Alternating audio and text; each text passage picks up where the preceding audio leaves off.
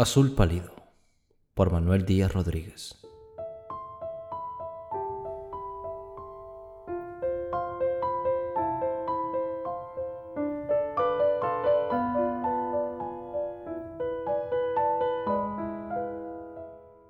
Es cierto que en el primer instante, cuando me fue confirmada la noticia, tuve que rendirme a la evidencia de los hechos. Protesté a gritos, lloré y maldije el desengaño me hirió en la sombra, traidoramente, y con demasiada brusquedad para no desesperarme, como en efecto me desesperé, hasta volverme loco. Pero esa locura mía solo duró una noche. Después vinieron días melancólicos y pálidos. Nube de tristeza envolvió durante esos días mi alma, y de la misma nube de tristeza bajó el rocío de consuelo dolor y melancolías cristalizándose a la postre en un pensamiento consolador y generoso. Muy pronto volvió la sonrisa a mis labios y volví a ser bueno. ¿Por qué y contra quién me rebelaba? Rebelarse contra el destino es pura insensatez. ¿Tenía acaso el derecho de acusar a nadie? Figúrate que un ser bueno, cualquiera, el que sea, se complazca en derramar en tu corazón durante mucho tiempo, sin que hagas esfuerzo ninguno para ello, el tesoro de sus bondades, y que un día, de improviso, tal vez es su deseo, interrumpa su obra de caridad y amor y te deje entregado a ti mismo. ¿Tendrías derecho a reprocharle nada? ¿Harías algo semejante a lo que hice? Altivo y noble, como eres. Te refugiarías en la fortaleza de tu orgullo, guardando siempre en lo íntimo de la conciencia un caudal de gratitud para quien te colmó de beneficios. Dirías que en todo eso no hay nada semejante a lo que me ha sucedido. Ponme atención y verás que en el fondo es una misma cosa.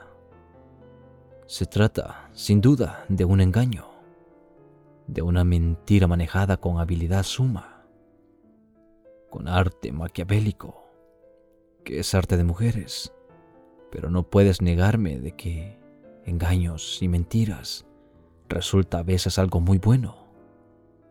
Pues bien, a la mentira de esa mujer debo mucho, quizás todo lo que ahora valgo. Su mentira habría sido crimen repugnante si ella la hubiera prolongado en esa misma perfección que le choca, hasta más allá de la vicaría. En sus manos estuvo hacerme la risa y murmuración de la multitud. En sus manos estuvo el clavarme en la frente la corona de espina del ridículo. Pero ella, con tacto exquisito y maravilloso, supo detenerme en el instante necesario en el límite justo, más allá del cual no iba a quedarse sino el recuerdo de haber sido, el recuerdo de haber sido honrada. Ya por este solo hecho le debo gratitud. Pero, además, su mentira fue mi salvadora. Sin ella, ¿qué habría sido de mí durante los tres últimos años? Arruinado, herido de la adversidad, casi completamente solo, víctima del desaliento. ¿Quién sabe en qué surco habría caído a morir? Oscuro y miserable. Su mentira me alzó del polvo y me sostuvo.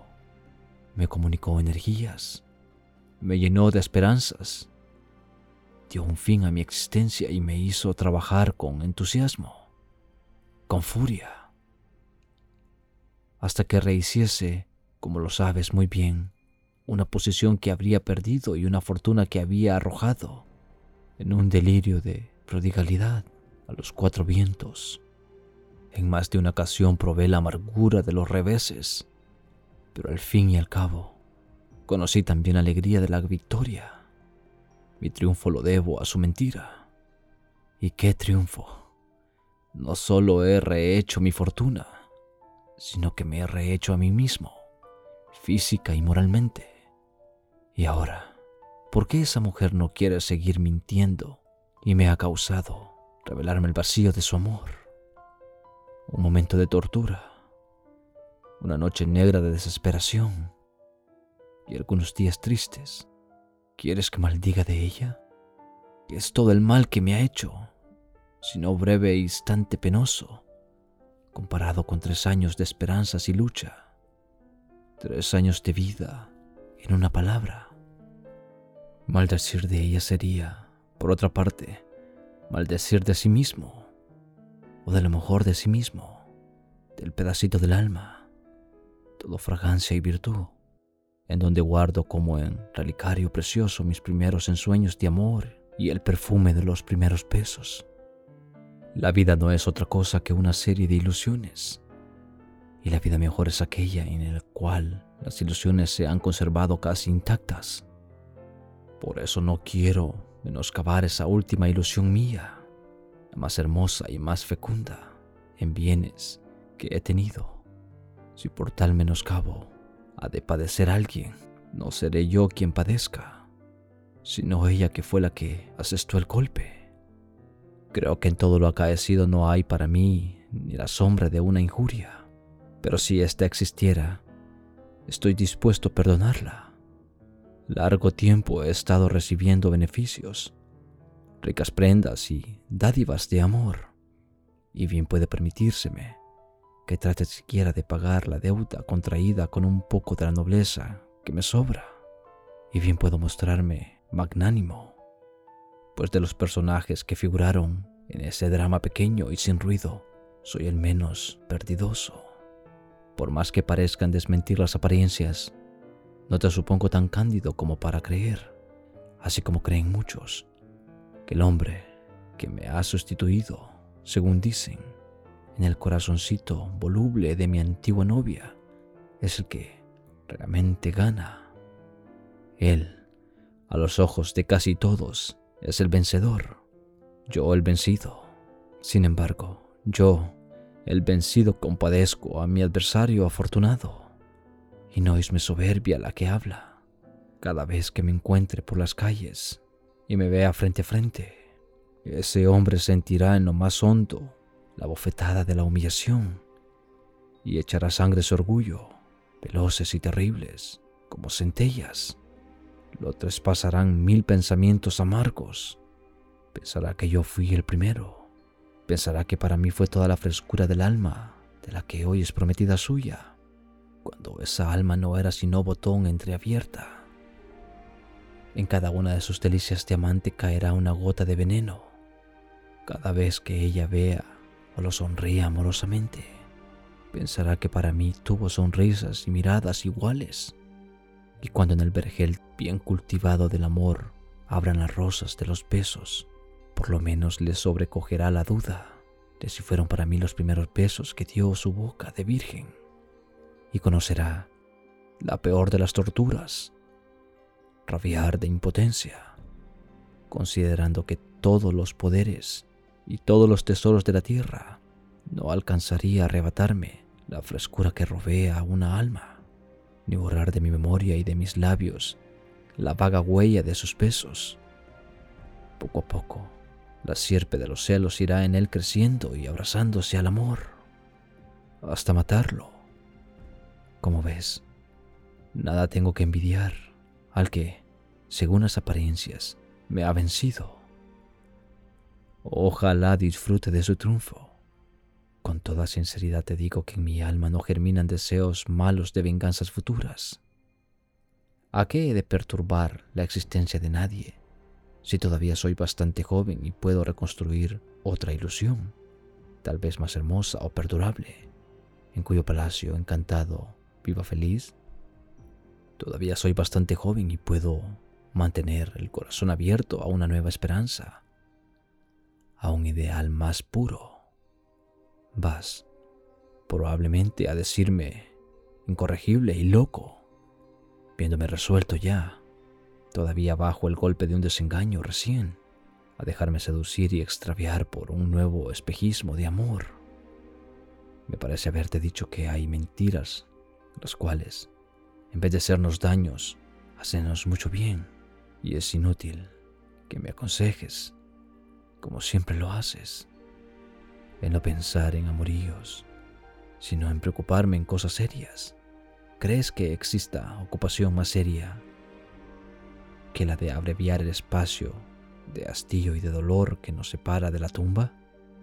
Pues la mejor manera de abreviar este trayecto doloroso es llenarlo de ilusiones y de amor. ¿Que el amor es mentira? No importa. En todo caso, en la vida del hombre, lo que es azul en el cielo y en los mares, mentira, pero la más encantadora y bella de las mentiras.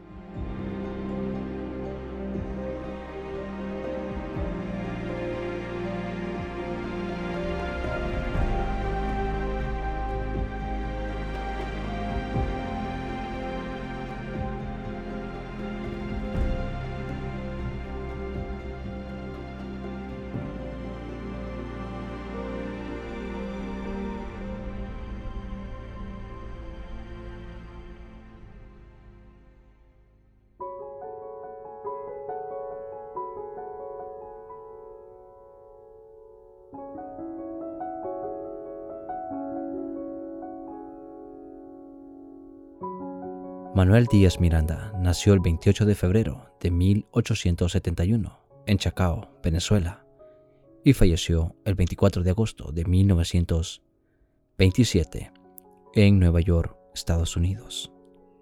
Sus padres fueron Juan Díaz Chávez y Dolores Rodríguez, inmigrantes canarios. Llegaron a Caracas en 1842. Estudió medicina y viajó a Europa para profundizar y perfeccionar sus conocimientos científicos. Vivió en París y en Viena, donde se instaló por dos años, haciendo desde ahí viajes ocasionales a Italia y a Constantinopla. Dominó cuatro idiomas y desde su juventud fue un ávido lector, lo que determinó que su inclinación por la literatura se impusiera a la carrera médica. Su primer libro, Sensaciones de Viajes, fue publicado en París en 1896 su triunfo como escritor va a ser inmediato al obtener el primer premio de la Academia Venezolana de la Lengua. Díaz regresó a Venezuela, se incorporó al grupo de intelectuales que se han agrupado en torno a la revista del Cojo Ilustrado y Cosmópolis. Va a ser uno de los integrantes de la llamada generación de 1898 en Venezuela, al lado de Pedro Emilio Col, Luis Manuel Urbaneja H. Paul, Pedro César Dominici, César Sumeta y Gabriel Sembrano. Los primeros años de su vida como escritor fueron bastante fecundos, pues en 1897 publicó Confidencias de Psiques, con prólogo de Pedro Emilio Cole, y en 1898 publica De mis romerías. Así que espero que les haya gustado este bonito cuento de Manuel Díaz Rodríguez. Y nos escuchamos en el próximo capítulo. Hasta pronto.